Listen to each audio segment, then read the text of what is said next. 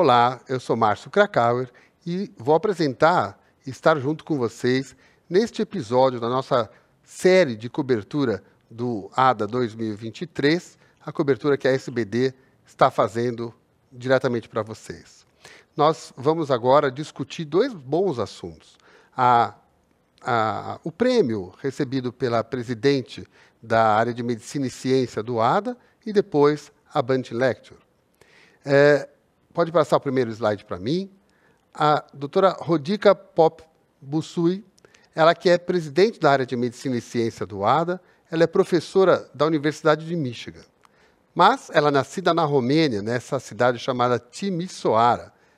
No fim dos anos 80 e no início dos anos 90, ela já começou a estudar as complicações é, de diabetes ainda na Romênia. Em setembro de 95, ela foi fazer um pós-doutorado na Universidade de Michigan. Se concentrou em estudar a neuropatia diabética, em especial a área de estresse oxidativo e inflamação. Depois, ela se concentrou nos estudos de neuropatia cardiovascular eh, autonômica. Após seu fellowship, ela foi para Ohio e foi ser pesquisadora independente na Universidade de Toledo. Continuou estudando é, estresse oxidativo e inflamação. Mas o maior reconhecimento dela aconteceu quando ela iniciou como investigadora principal, PI, do estudo ACORD. Em julho de 2005, ela voltou à Universidade de Michigan como professora, professora associada. Participou da elaboração do MNSI, que é o, a escala de Michigan para neuropatia, que é um importante feito nessa área de neuropatia.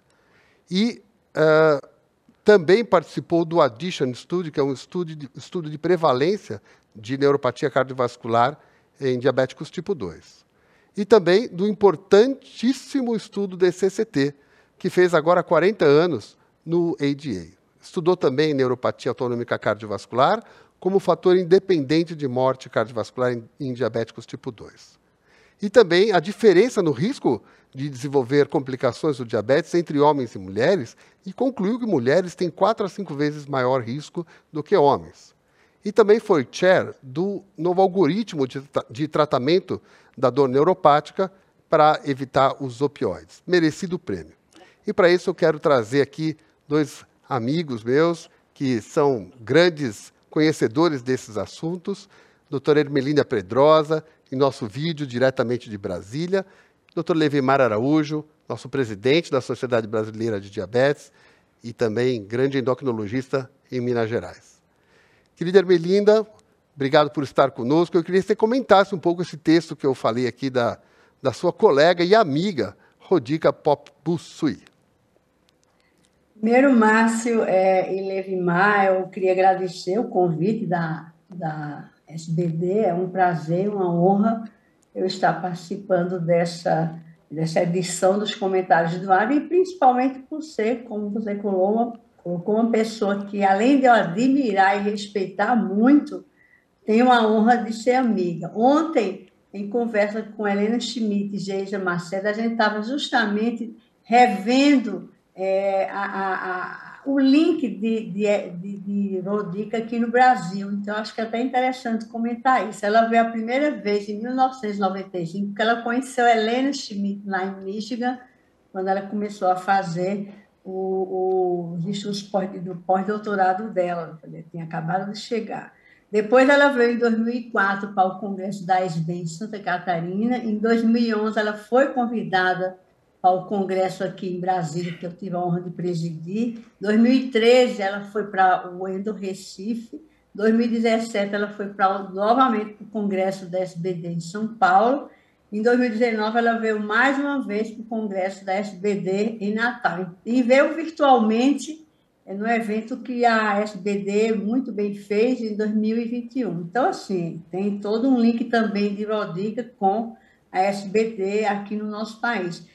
É, eu acho assim que, que Rodrigo foi muito feliz em mostrar a trajetória dela. Isso foi uma inovação da ADA também, nesse formato onde a gente viu várias outras é, inovações. E eu acho que assim, ela aproveitou, além de mostrar essa rica trajetória dela, né, que começado na Romênia, ela justamente foi para os Estados Unidos quando o país se abriu politicamente e deixou o comunismo. É, e também achei muito interessante ela ter sido proibida de não de fazer pesquisa, digamos assim, é, laboratorial, de fazer pesquisa clínica. E aí ela então, quando voltou de Ohio, ela começou a se envolver nesses grandes estudos. Rodrigo fez assim anúncios que eu considero assim muito importante, porque reflete vários estudos que ela participou. Por exemplo, ela disse que a ADA vai focar como prioridade de estudos no diabetes tipo 2, que acontece principalmente em jovens. E por que ela fez isso? Claro, com todo o contingente da ADA, porque ela mostrou com outros colegas através do Search Study, que realmente as complicações acontecem em pacientes com diabetes, é, é, digamos assim, mesmo jovens.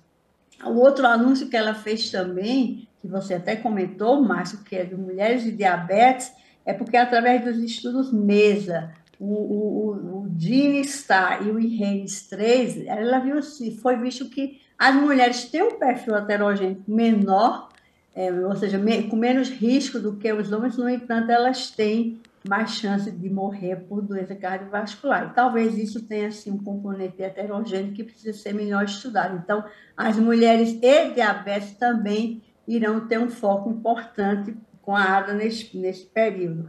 Outro, outro anúncio importantíssimo que ela fez foi com o pé diabético, ou seja, os problemas dos pés relacionados ao diabetes através desse consórcio do pé, o Food Consortium, que eu tive até a chance de assistir, e de fato eles querem obter marcadores é, para é, predizer as úlceras que têm realmente capacidade de cicatrização e ter essa disponibilidade em points of care. Os primeiros dados foram mostrados e também ela fez um link da ADA com o, o o Instituto de Rins, doenças digestivas e diabetes, justamente para levar à frente esse programa WeFight, que quer diminuir em 60% o problema dos pés das pessoas com diabetes nos Estados Unidos e também é, diminuir em 84 milhões de amputações. Então, assim, é uma riqueza muito grande é, que Rodica tem assim, nos dados, assim, principalmente com esse foco que ela passou a ter nas complicações,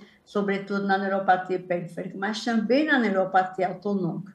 Esse ano a gente perdeu o doutor Aaron Vinick, mas eu lembro bem quando ele apontou num, excelente é, tipo editorial que ele fez no Circulation alguns anos atrás com o Danzig, ele apontou que a causa de morte no acorde foi justamente a neuropatia autonômica, não somente a questão da hipoglicemia. Então, ela trouxe muitos conhecimentos e com o DCCT-EDI, que ela também apontou nesses, nesses 40 anos que foram celebrados agora no ADA, é a riqueza né, de, de, de transformações terapêuticas para os pacientes, além, claro, da maior sobrevida pelo, pela memória metabólica. As novas insulinas, as novas tecnologias para monitorizar é, também as bombas de insulina, enfim, é uma gama de, de contribuição, principalmente com essa proibição que ela teve de ficar mais envolvida com atividades clínicas, sobretudo de organizar estudos clínicos, que ela tem feito um, grande trabalho à frente da área e recebeu por isso também a medalha é a Bunty Medal para as pessoas que fazem essa liderança junto à comunidade. Só para encerrar, e talvez Levimar gostaria de dizer alguma coisa mais, é que ela também anunciou assim, esses que ela chama agora de é, estudos e dados contemporâneos, né? e nesse ela também mostrou os dados que ela apresentou através da jovem investigadora dela, Cara, com sintomas autonômicos, que a gente teve uma publicação recente com ela, publicada na revista da SBD. Então, é uma honra realmente falar sobre Rodica. Só você que poderia fazer isso em todo o nosso país. Evimar, o que, que você pode comentar um pouco do que, do que a gente viu aqui? Acho que não tinha pessoa melhor para a SBD escolher que nossa ex-presidente Ermelinda para falar sobre essa grande presidente que é a Rodica eu poderia falar que ela pode ser até considerada uma cidadã brasileira, de tantas vezes que ela já compareceu aos nossos eventos. Então, é alertar que nessa gestão da SBD nós dividimos a questão da neuropatia né, ficou com um departamento, e o pé diabético com outro departamento. Isso vai ser é, dada a continuidade a partir do ano que vem também. E a Rodica foi uma, uma as nessa, com uma sabedoria incrível para nos, é, nos abrilhantar a, a, toda a comunidade dos diabetologistas. É, eu queria só finalizar esse primeiro primeira parte da nossa conversa dizendo que não foi só a contribuição científica, mas a contribuição dela de formar novos pesquisadores, novos médicos, isso. novos seguidores. Ela mostrou isso nessa apresentação. Para quem estava lá, conseguiu ver quanta gente falou dela, quanta gente ela formou. E isso talvez seja uma das coisas mais importantes, até do que a pesquisa, do que a evidência científica, de formar pessoas. Então eu quero. Márcio, Oi. se der ainda só para um comentário rápido, e justamente na nossa gestão a gente conseguiu também é, esse link da ADA com a SBD, principalmente uma facilitação para essa, a gente dispor dos, da BITSCare para os associados, e também na apressou a, a seção de direitos do, do, da tradução que a gente fez para o posicionamento que ela publicou em 2017 com o Andrew Bolton, né? Publicou Ótimo. o ano passado. Então, assim, além disso, procurou nos ajudar à distância. Ótimo. Eu acho que quem está assistindo isso ainda é novato na SBD, pode entrar no nosso site, vai ter essas informações todas. Né?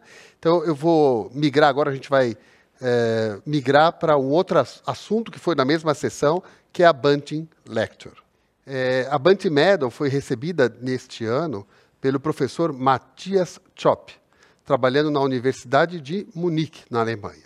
Grande estudioso de obesidade e com uma determinação pessoal encontrar uma cura para a obesidade. Ele deixou isso muito claro, que ele queria encontrar uma, quer, queria e está conseguindo encontrar uma cura para a obesidade. Em 2000, ele identificou a grelina, ele e o, o, grupo dele, sempre em colaboração com um químico, Richard Demarque, a qual ele fala muitas vezes o nome desse colega dele, e desenvolveram diversos fármacos. Ele publicou diversos estudos sobre agonistas duplos e triplos dos receptores de glucagon, GLP-1 e GIP. Sua fantástica palestra nos levou a um passeio pela obesidade, melhoria das complicações, novos caminhos promissores pela frente, nos levando ao futuro, onde as novas drogas chegarão em níveis de perda de peso atualmente já a se assemelhar à cirurgia bariátrica. Então vamos à discussão. Para a gente entrar na, nessa Bunting Lecture, eu queria pedir ao Levimar para falar um pouquinho da, uh, da fisiologia dos hormônios incretínicos, que é exatamente onde ele estudou tanto é, o Dr. Matias Chop. Eu fico muito à vontade para falar sobre isso. E a Bunting é uma sessão sensacional, né? Não estou desmerecendo as outras sessões que foram sensacionais e a SBD está reproduzindo isso aqui hoje. Mas, na verdade, a fisiologia que o Matias começa, ele não falou só da obesidade. Ele falou da obesidade como uma, um complicador para o diabetes do tipo 2. Então ele começa fazendo justamente uma recordação entre os hormônios da leptina, fala um pouquinho da resistência à leptina e da grelina, que são os hormônios que até então nós sempre comentamos nas nossas aulas de fisiologia. A seguir, ele começa a falar do glucagon. Como é que o glucagon pode agir nessa questão da obesidade, principalmente o receptor. E ele coloca uma visão clássica e uma visão atualizada, que foi o mais interessante na palestra. Na visão clássica, quando a gente lembra da, do glucagon, a gente lembra daquela célula alfa ali no pâncreas sendo estimulada durante uma hipoglicemia. Então, há uma liberação né, de glucagon provocada pela hipoglicemia. E aí, a visão moderna, ele já começa, Márcio, falando dessa importância do receptor de glucagon, Márcio e Ermelinda, né, em relação à obesidade, à saciedade, que o, o glucagon tem esse, esse processo. Daí, então, ele começa a falar de, a, da união do GLP-1 com o, o, próprio glucagon, em receptores duplos.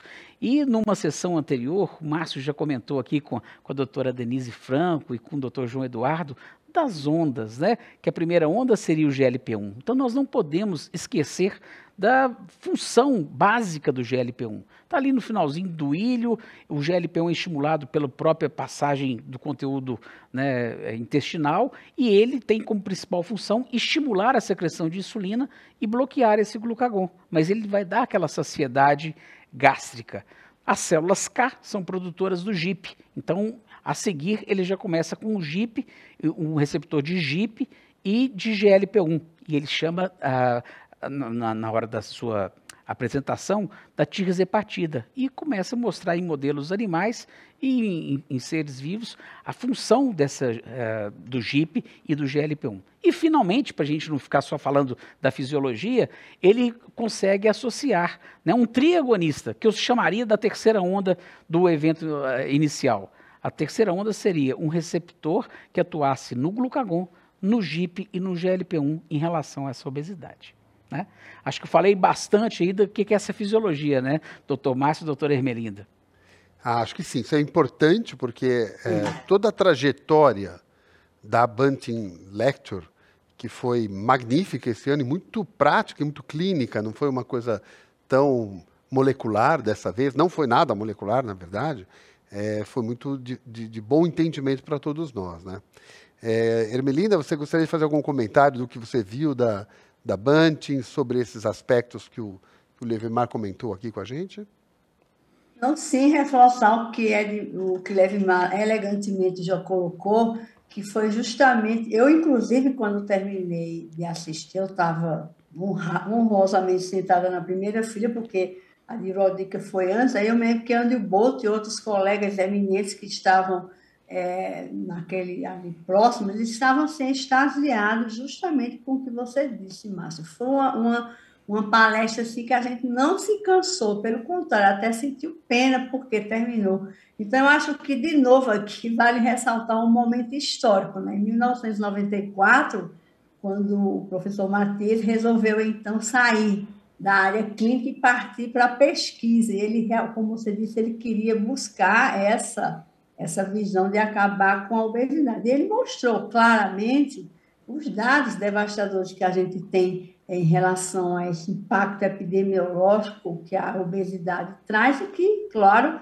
também contribui para o diabetes tipo 2. Então, é, Edmar, é, desculpa, Levimar colocou de forma bastante assim importante esse reposicionamento que ele fez é, do glucagon. Então, assim, porque por ele ficar parecendo uma coisa mais ou menos simples, vai bloquear o glucagon, mas e daí? E aí vem justamente é, toda aquela ação que o glucagon tem até com, seu, com essa sua ação catabólica, ou seja, passa também a, a ter uma ação importante na termogênese e também nesse gasto energético. Então, com isso, essa, essa, essa, essa construção, digamos assim, dessa molécula que ele inteligentemente fez, é, terminou trazendo esse boom tão importante, né, quando ele mostrou os primeiros dados de, de, dessa redução importante, já nos ratos, em uma semana, com 20% de redução do peso. Então, foi uma coisa magistral, de fato. É, eu me lembro de, de enquanto estava assistindo essa apresentação, é, de quando ele estava incomodado com a questão do glucagon ser um hormônio hiperglicemiante, e ele resolve, eles resolveram, o grupo deles, bloquear o receptor do glucagon e pegar os, os ratinhos nocaute para o, o, receptor do glucagon e comparar isso. E aí que teve o primeiro efeito, e que todo mundo achava que deveria ser bloqueado o receptor de glucagon para o tratamento do diabetes. Esse estudo saiu até nos no jornais no Brasil, quando bloqueia o receptor do glucagon. É, que, como você começou a falar disso, mas um pouquinho mais avançado, assim, é, o, o, essa questão de bloquear o receptor do glucagon para ter para baixar a glicose e agora ativar o receptor Queria que você explorasse um pouco mais essa é, é, informação. Na verdade, quando ele fala, e ele fala isso até nos slides, ele coloca, não é um sinal de antagonismo, igual a gente imaginava, né? é um sinal de, é, usando essas outras funções do glucagon, que é justamente estimular esse receptor. Então, é um agonista do glucagon. Então a gente imagina, o GLP-1 poderia a gente pensar assim, poxa, o GLP-1 bloqueia a secreção de glucagon, mas ele não vai bloquear totalmente. E você está dando um agonista também na mesma molécula, igual a doutora Hermelinda falou. Então ele, a gente tem que lembrar que o estimulador do glucagon não vai ser só a baixa de glicose. A gente tem é, ácidos graxos, ele tem essa função aí de, de sacietógeno. A doutora Hermelinda lembrou muito bem. Ele vai dar essa, essa sensação, né? Trabalhando na termogênese também. Então, você aumenta o metabolismo. Então, a visão foi modificada perante isso. E na hora que você tem essa trimolécula, né, que ele colo colocou uma parte de cada uma, você tem um efeito mais é, benéfico, mais sinérgico para o estímulo é, do glucagon. Com isso, você, a, a, estimulando essa, esse catabolismo e a pessoa conseguindo emagrecer. Os resultados, Marcos, são tão surpreendentes que chegaram a mais de 30% da perda de peso corporal, né, e com os mesmos efeitos colaterais dos inibidores né, de GLP-1 e de GIP, por exemplo. Então, isso nos traz uma, uma satisfação muito grande. Né? Então, ele, é, ele é, colocou muito a questão que do, nós temos agora já a tirzepatida, que é um agonista de GIP e GLP-1. de GLP-1. Mas os primeiros estudos, como a primeira incretina, que foi o glucagon, é, foram teoricamente para ter glucagon com GLP-1. Então, é, tanto a Ermelina quanto o Levimar, por que, que vocês acham que não, não se desenvolveu a droga glucagon GLP-1 antes do GIP GLP-1? Se ele foi o primeiro a ser estudado. É, foi o primeiro, os laboratórios começaram a, a, a fazer essa pesquisa, mas depois eu acredito que migraram só para a ação do GLP-1, que era uma ação é, aparentemente mais potente, né? Porque além do GLP-1, muita coisa ainda vai sair ainda, Márcio, mas o GLP-1 tem essa função de é, na, retardar o esvaziamento gástrico. E com isso, nós tivemos um efeito mais benéfico. Então, talvez até esse receio do efeito do, do estímulo do glucagon da hiperglicemia. Então, a, a ciência foi caminhando. Então, você veja bem, primeiro foi o glucagon e o GIP, e o GLP-1, desculpa, depois o GLP-1 e GIP, e agora, finalmente, GLP-1, GIP e receptores de glucagon. Então, a gente tem uma, uma ciranda aí extremamente interessante. Nós ainda estamos na segunda onda ainda aqui no Brasil, que agora chega a tirzepatida. E futuramente nós vamos ter esse agonista triplo, né? Algum comentário nesse só... Sim, é, eu acho que, que, é, que Levimar, de novo, enfatiza isso. Eu acho que o grande boom foi na hora que eles resolveram repensar, né? Estava todo mundo assim, é, só olhando o glucagon quase que como um vilão e tinha que fazer esse bloqueio eles também é, observaram todos os outros ganhos que, que Levimar já colocou aqui, dentre, dentre eles também, não só a questão da saciedade e a lipose, e eles então foram atrás dessa questão na mulher, que ele até fala nessa, é, o sexteu, que era para justamente pegar assim como fosse assim, a cauda da molécula e melhorar é, é, é, essa, essa, essa, essa estrutura para justamente também melhorar como seria a ação da, da, do agonista. Então, a gente olha assim e vê que se em 2013 ele estava com o agonista do GIP, com o agonista do GLP-1, você vê assim, em 10 anos o que esse, é, esse pesquisador conseguiu de avançar. Então, há 30 anos da história dele, ele de fato, como ele prometeu a si próprio, né, ele começou a revolucionar esse tratamento do, do, da obesidade, principalmente visando também alcançar o diabetes. É, é, esse, esse duplo, o, o, o agonismo do GLP-1 já era, já é muito importante, muito fantástico. A gente já usa a liraglutida no nosso país há muito tempo, a, a semaglutida até um miligrama, a semaglutida oral, e a gente já sabe qual o tamanho desse impacto em queda de glicada, queda de peso. É, e nós já sabemos, todos nós sabemos, não temos experiência talvez ainda, como isso vai aumentar em queda de glicada de 2 a 3%, com perda de peso e sem, obviamente, sem hipoglicemia e tal. É, nós estamos chegando no, no, na, no controle adequado ou cura, não cura, mas remissão de diabetes. A obesidade está chegando perto da bariátrica. Mas uma questão que talvez não foi falado, mas que eu queria trazer para vocês, é a parte do Alzheimer, de demência. Que essas medicações estão por atuarem no cérebro, estão é, começando a despontar estudos que possam dizer que tem benefícios nessa área. Não sei se vocês podem comentar um pouco especificamente se Alzheimer é uma doença metabólica ou é uma doença neurológica. É, essa vai dar uma outra palestra, eu imagino, né? Mas a gente sabe que essa resistência à insulina hipotalâmica e ela sendo uh, ativada pelo GLP-1, é, provavelmente é, a gente vai ter outros outros benefícios dessa droga. A cada dia que passa, a gente vê mais receptores de GLP-1. Igual a gente falou do glucagon. Quando eu uh, ministro aula na faculdade, a gente falava do glucagon só como agente hiperglicemiante. E hoje não, hoje a gente já está falando dessa questão né, até do emagrecimento. E você citou muito bem a queda da glicada. Então, essa finalidade para o Alzheimer, ela também caminha justamente por a gente começar a identificar receptores hipotalâmicos. É, agora, Hermelina, a queda da glicada rápida que essas drogas potentes trazem pode trazer alguns malefícios, sobretudo em complicações crônicas, por exemplo, retina uh, e talvez outras coisas uh, possam ser maléficas, né? Como que a gente equaliza essa questão da rapidez da queda da glicada e talvez até da perda de peso não seja tão benéfico a queda tão rápida assim?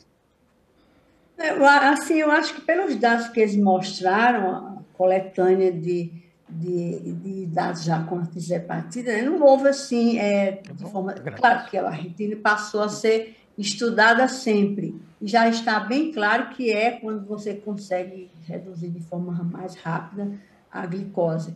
Mas, assim, eu não vi dados relevantes, do mesmo modo como a gente, por exemplo, viu também que essas novas moléculas não dão tantos efeitos gastrointestinais, como principalmente náuseas e vômitos, como ocorre com os agonistas de GLP-1. E isso é justamente o grande papel que o GIP faz, que também torna essa molécula é, talvez assim, mais adaptativa para as pessoas usarem, porque tem algumas que infelizmente não conseguem. Então, eu vejo assim, sabe, que é lógico que a gente tem que ter em mente isso, é, Márcio, mas assim, há uns dados que, que eu, pelo menos que eu vi, eu não vi esse peso tão grande em relação à retina. Infelizmente, a neuropatia é uma, uma complicação que sempre fica um pouco de fora desses, como desfecho primário desses grandes trials, né? E o rim, a gente não, também não teve tanta assim, é, mudança de forma danosa para esses estudos. Mas é que eu, eu, justamente você me falando agora, eu me lembrei da, daquela. Tem alguns estudos mostrando a neuropatia da, da do rápido controle glicêmico, né? Da sim, dor, pelo sim. menos, neuropática. Sim. Né? Isso existe é, também, mas não apareceu, né? É, que poderia ser mais explorada. Na verdade, naquela época se chamava de neurite insulínica porque era justamente com a insulina. Mas depois se, se é, outros estudos mostraram com a eletromiografia que até a correção também com agentes orais poderia promover. Agora, eu queria aproveitar essa, essa, esse comentário que você pediu para Levimar, elegantemente já colocou, mas eu queria fazer só uma, uma colocação rápida, que de fato eu acho que tanto para Alzheimer, para Parkinson, essa, essas drogas, esses inibidores agonistas de, de GLP-1, talvez essas outras, essas outras moléculas, digamos assim, associadas, tragam um, benefício muito grande, porque a gente sabe que o cérebro tem uma resistência à insulina. E até também existe todos esses dados assim mais interessantes na região talâmica que podem levar uma, uma, piora também da neuropatia. Talvez até em um futuro breve a gente não chame mais de neuropatia periférica, e sim neuropatia central e periférica, porque tem todos esses avanços. E aí, na Índia, agora, quando a gente estava numa reunião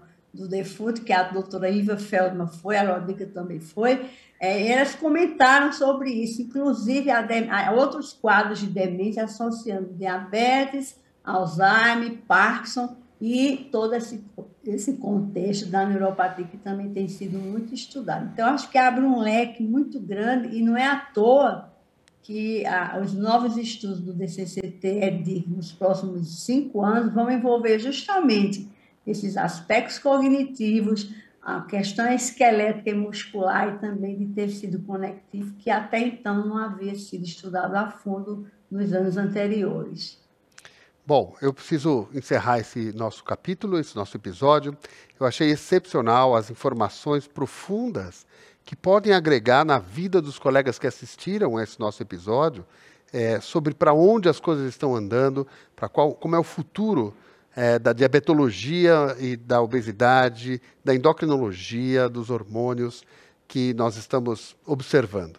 E tratar isso da melhor maneira, da forma científica que é a SBD. E aqui eu tenho que agradecer ao presidente e aos ex-presidentes, aos futuros, mas ao nosso atual presidente Levimar, a oportunidade de a gente poder trazer desta maneira, desta forma aprofundada e não apenas uma descrição das aulas, mas uma discussão profunda sobre isso. Essa ideia da SBD, que a gente continue sempre fazendo isso. E eu aproveito aqui para agradecer todos os coordenadores e aqui hoje agradecer o Márcio e o meu prazer de estar participando com a doutora Hermelinda, uma presidente que nos, é, sempre nos influenciou bastante no quesito de programação futura e olhando sempre para o nosso objetivo, que é o paciente com diabetes. Então, encerramos esse capítulo. Espero que estejam conosco nos próximos capítulos. Não deixe de ver todos. Um grande abraço a todos. Muito obrigada. Muito obrigada, Levi e Márcio.